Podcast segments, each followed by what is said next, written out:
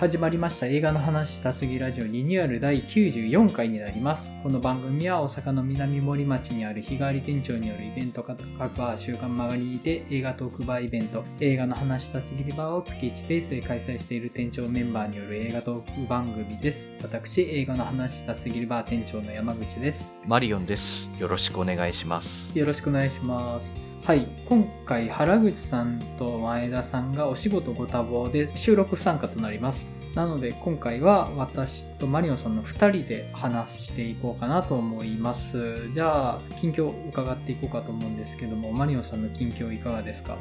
そうですね。最近何見たかな？ブラックアダムと、あと、ルイス・ウェイン、生涯愛した妻と猫とかを見たりしましたね。はい。はい。で、そうですね。ルイス・ウェインは、最初見た時はなんかちょっとハートフルな話なのかなって思ってたんですけど、結構なんか 内容シビアと言いますか、なんていうんですかね、だんだんこう、統合失調症でちょっとメンタルヘルス的に大変な人生を歩んだ画家うん。になるんですけど、うん。まあその人のなんかちょっと目線に立ったような映画なので、まあ結構途中から本当に何を言ってるんだろうみたいな、世界の見え方が他の人とちょっと違うなみたいな見え方うんをまあそのまま映像で出してるような映画だったので、ちょっとなかなかハードな一面もちょっとあるような映画ではあったんですけど、うん。まあでもなんかその、まあしきりになんかそのルイス・ウェインは電気ってワードを使うんですけど、うん。その電気っていうのがあのいわゆる物質的な電気とかじゃなくて感覚的な電気みたいな話をすごく毎回するんですよね。うん。なんていうんですか、衝撃が走るみたいな。うん。まあ何でもいいと思うんですけど、何かアートなり、なんか自然の風景を見た時にこうビビッと感じるみたいな。うん。大切な人と出会ったみたいな時に感じるようなそういう言葉にならないようなこう感覚みたいなのをまあ電気というふうになんかこう言ってるような感じでうん。なんかそういう彼だからこそ見えてたものがあるからこそあの猫の絵っていうのがすごく面白く見えるというか、うんまあ、なんか彼がその猫の絵を描くまではあまりこう猫がペットとして飼うみたいな習慣がなかったみたいなことも僕は初めて知ったんですけど、どうしてもなんか、まあ、昔から猫が崇められる存在というかミステリアスな存在みたいな感じでペットとしてはっていう感じーうん。だったのかなっていう描き方をしてたんですけど、うん。まあ、彼だからこそなんか猫が一般的にまあもはやもうネット上で猫嫌いな人ほぼいないだろうぐらいなうん。ものになっていったのかなみたいなのが思ったりとか、まあ、あと奥さんとの話とかもすごく、まあ、身分を超えた恋、まあ、大恋愛といいますか、まあ、なかなか反対されながらも、まあ、勝ち取った愛情みたいなものだったりするので、まあ、そういう意味ではすごく面白くうん。興味深く楽しく見ることができた映画でしたね。うん。はい。なるほど。ルイス・ウェインが統合失調症っていうのは知ってる人はそれなりにいるからそういう話になるんだろうなっていうのは多分想像つくとは思うんですよね。で予告はあんまその感じないじゃないですか。そうですね。猫画家の話っぽくなってるけど、まあピンと来てる人はああ後半ああなるのかなみたいなのはね、まあある程度想定しながら見てるのかなっていう感じではあるんですけど、ちょっと気になりますねやっぱり。そうですね。僕もなんかこの映画見るまで全然知らなかったんですけど、なんかすごくだんだん猫の絵が写実的なものからなんかだんだんすごくうん。なんかすごい原色まみれの模様みたいな感じの猫になってくみたいな絵だと思うんですけど。で、なんか調べたらなんか別にそれは統合失調症になったからああいう絵になったわけではないみたいなああ、そうなんですね。風には書いてあってて、はいはいはい。なんかそもそもなんか年代が曖昧みたいな。彼がその統合失調症がかなりひどくなった時に書いたものかとかっていうのを、その年代が実はあんまり曖昧なものかが意外と多いらしくて。実は若干違うんじゃないかっていう風なうんうん。文献とか結構見て、あ、そうなんだなっていうのは思ったんですけど。確かに、あの、ルイス・ウェインのすごい、もう原色バキバキのギザギザの猫とかって、ものすごい理路整然とはしてるなっていう、そのひたすらよくわからないものというよりは、ああいうものとして何か意図して描いてるように見えるものではありますよね、確かに。そう言われてみると。うんなんかやっぱり幼い頃から見てたなんかタペストリーかなんかの模様とかがインスピレーションの元なんじゃないかみたいなのとかなるほど書かれてたりとかして、はい。なんかそういう、まあどちらの絵にしてもすごくやっぱ面白いじゃないですか。うんやっぱりすごくなんかうん。思いつかないこんな絵っていううんのばっかりで、ちょっとなんか画集とかあったら欲しいなっていうふうにはなるぐらい、うんうんこの映画でルイス・ウェインのことを僕は知れてよかったなっていうふうに思いましたね。なるほど。まあ、ブラックアダムは、まあ、楽しかったっすね、ぐらいしかじゃないですけど、はい。あーまあ、ロック様は強いですよね、みたいな。うん。まあまあまあまあ。特に語ることは、まあ、まあまあまあままあまあ、テーマあるのはあるんですけど、まあ特にねっていう。あ。はい。だからもう、だんだん見ていって最近ちょっともう、DC もマーベルもほぼ一緒やんけって思われてもしょうがなくないって思えるようになってきたというか、うん。もう今回なんか、ブラックアダムがこう現れて彼の脅威やって言って暴走を止めるみたいなヒーロー集団が出てくるんですけど、うん。なんか Justice of Society とかでしたっけ、うんなんかちょっと JSA とかって言ってましたけど、もう登場シーンもろに X メンみたいな出し方するんですよね、うんなんかもう。ううんん。もうなんか、ピアース・ブロスナン演じるドクター・フェイトって、いやもうこれプロフェッサー X やないですかみたいなとか、すっごいお屋敷みたいなとこから、でっかいジェット機とかなんかで、ブラックアダムがいる国まで飛んでいくシーンとか、もう X メンで見た見たこんな感じのシーンみたいな。もうほぼわからんわからんみたいなはあ感じにちょっと見えてきて、なかなか 困ったな、困ったなじゃないですけど、もううんまあ、あんまりもうなんか DC とマーベルのさ、あんまよくわからんくなって見えてもしょうがないなっていうふうにちょっと思うようになりましたね。はい。それね、あの、結構、そこまで映画詳しくない方と話してる時とか、マーベルのバットマンみたいな単語が出てきたりするんですよ。しますよね。うん。で、まあそこでね、あの、バットマンっていうのはね、DC コミックスっていうのがあって、みたいな話はできるっちゃできますけど、それを言ったところでっていうのがあるんですよね。だって、違いわかんないもんっていう。あの、そうなんですよね。本当に。うんその文脈整理していったらもちろん違うっていうのはわかりますけどう、ん。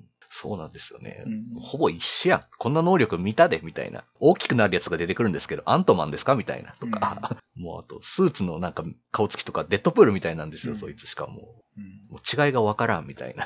風に見られてもしょうがないなって思いました。そうですよね。まあ、あのーそこはね、まあ、問題があるってわけでもないのかな？まあ結局、まあ。アクション映画とて。して、まあ、こういう味のものが食べたいっていう意味では 保証されてるから いいのかな？まあ、そうなんですけどね。もう、うんそれを言ってもしょうがねえよっていううんところだと思うんですけど。だからといって、その映画がつまんなかったって僕は言いたいわけじゃないので、うんただもう違いよくわかんないなっていうだけですね。はい。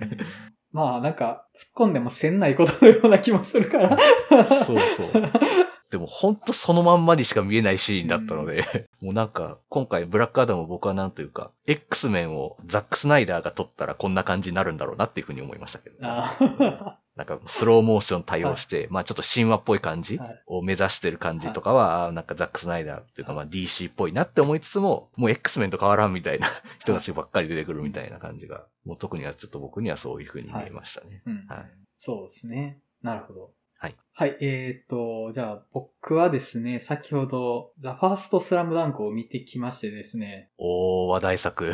はい。で、これはね、いろいろ言いたいことがあって、まず、ファンからしたら傑作やと思います、これは。おー。で、まあ、あの、予告とかからちょっとだけ見えてた CG による井上武彦作画がアニメーションで動くっていうのの、まあ実際どうなのよってとこなんですけど、はい。必要十分は達成できてたと思います。おー。で、マジですごい、あの、バスケしとるっていうのが、あの、ほうほうすご。いです、これは。うんうん。で、あの、3DCG によるアニメーションっていうのだと、ドラゴンボールでも同じことやってたんですけど、はい。まあ、ドラゴンボールとスラムダンクの、その、人体デッサンの写実性ってまた全然違う次元じゃないですか。そうですね。うんで、ドラゴンボールはかなりデフォルメ強いし、むしろ、その、立体にしてすげえ動かしやすそうだなっていう感じはあるけど、その、スラムダンクの作画って基本的に、むちゃめちゃデッサン普通なんですよね。リアルなんですよね。そうですよね。うん。で、それを動かせんのかっていうので、あの、完璧とまでは言わないですけど、うん必要十分っていう感じですね。おー。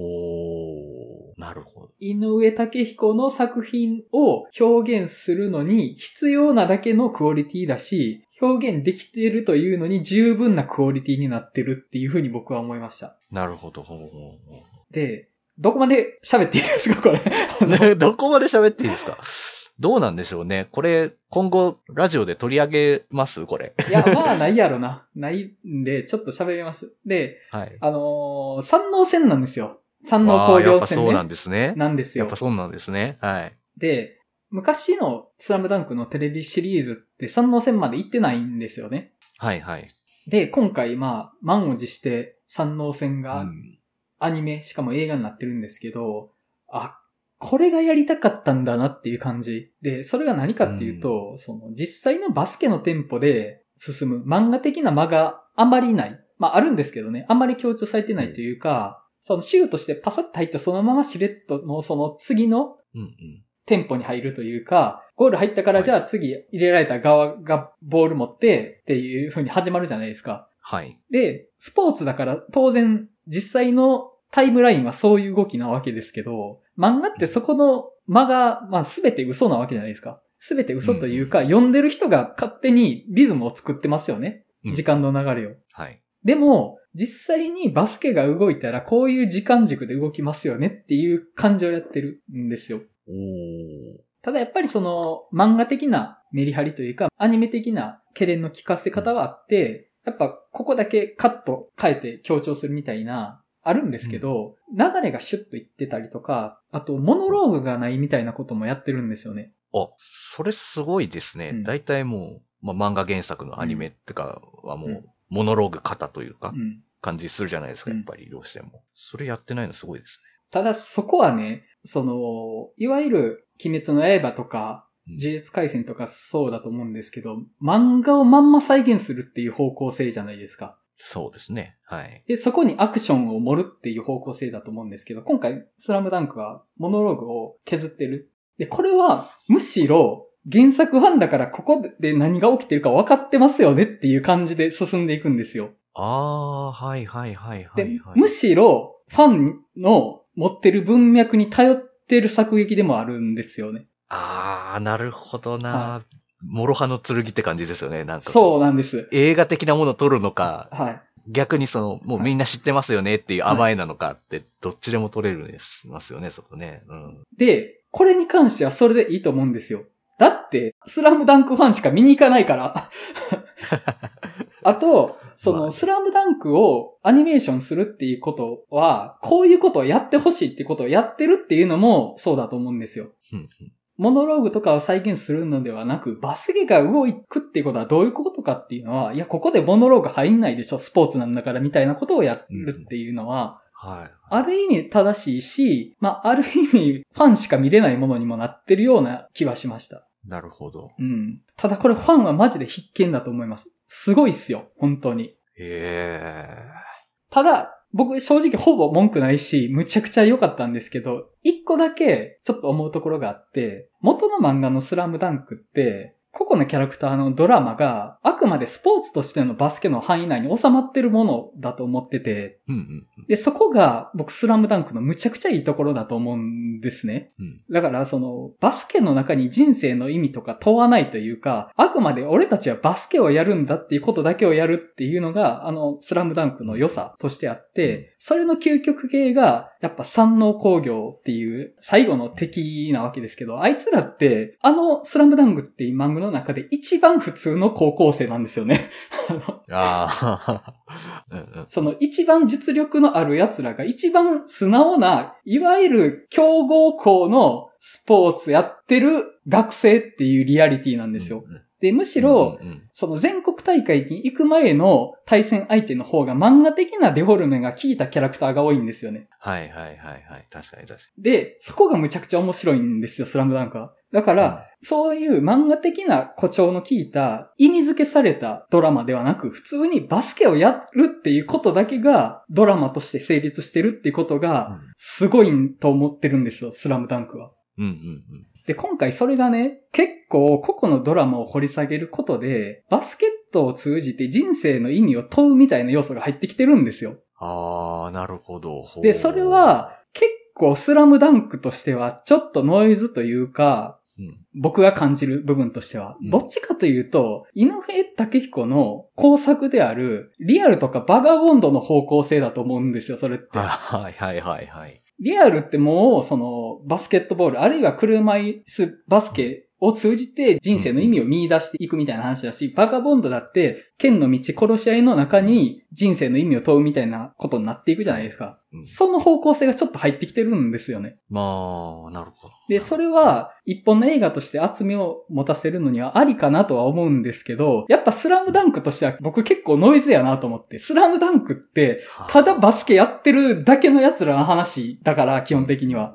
そこにその人生の意味っていうドラマ性が付与されたら厚みは出るけど、それは結構危険なカンフル剤だと思うんですよ。なー、なるほどな いや、それは集めますよ。でも、バスケットボールというか、スポーツとしての純度は落ちてるよねって思うんですよ。うんうんうんうんうんで、例えば、ロッキーって、むちゃくちゃ名作ですけど、ボクシングとしての純度は別に高くないじゃないですか。うん。まあそうですね。確かにね。あれはもう人生のメタファーとしてのボクシングだから、っていうことにちょっとなりかけてるっていう。なるほど。あー、なるほどな。そこがいいのか悪いのかっていうところですね。難しいな、そこ。うん。映画としてはそこが多分うまくいったら、もう、おーって面白く、一本の映画としては面白くなるのかもしれないけど、うん。え、じゃあスラムダンクとしてはどうなんみたいなところになると、途端にちょっといろいろ腑に落ちないぞみたいな風になるっていうのは、うん悩ましいところですけどね。聞くと面白そうだな。うん。いや、あのね、これはね、見てほしいし、僕むちゃくちゃ喋りたいよ。本当に。いや、スラムダンクね、やっぱね、すごいですよ。すごい。うん。あ、あとね、あの、はい漫画でなかった急な関係性萌えがぶち込まれてて、ちょっと心臓がびっくりしちゃって、え？って、そ、そんなの入ってくるの？みたいな。で、そんな驚きサプライズもあるんですね。え、そこの関係性、解像度追加するの？みたいな。は、あの、よかったら見てください。あの、少なくともスラムダンク知ってたら楽しめるとは思います。うんうん。で、間違いなくクオリティは高いですね。はい。あ、そうなんですね。はいちょっと、みんな評判、結構蓋を開けてみたらすごく、あ、みんないいって言ってるんですけど、はいなんかその、初週はやっぱりファンしか行かないなってうん。思ってたので、ちょっとまあ、いや、まだ待て待て待てと思ってたんですけど、うんうん。まあ、そもそもファンしか見ねえなっていうタイプの映画なんだなっていうのは、うんちょっと今回、もう初めて知ったというか、うんうんそれもちょっと踏まえた上で映画館で見てみたいなというふうには思いましたね。うん。はい。そんな感じです。はい。えー、では、テーマトーク入っていきたいと思います。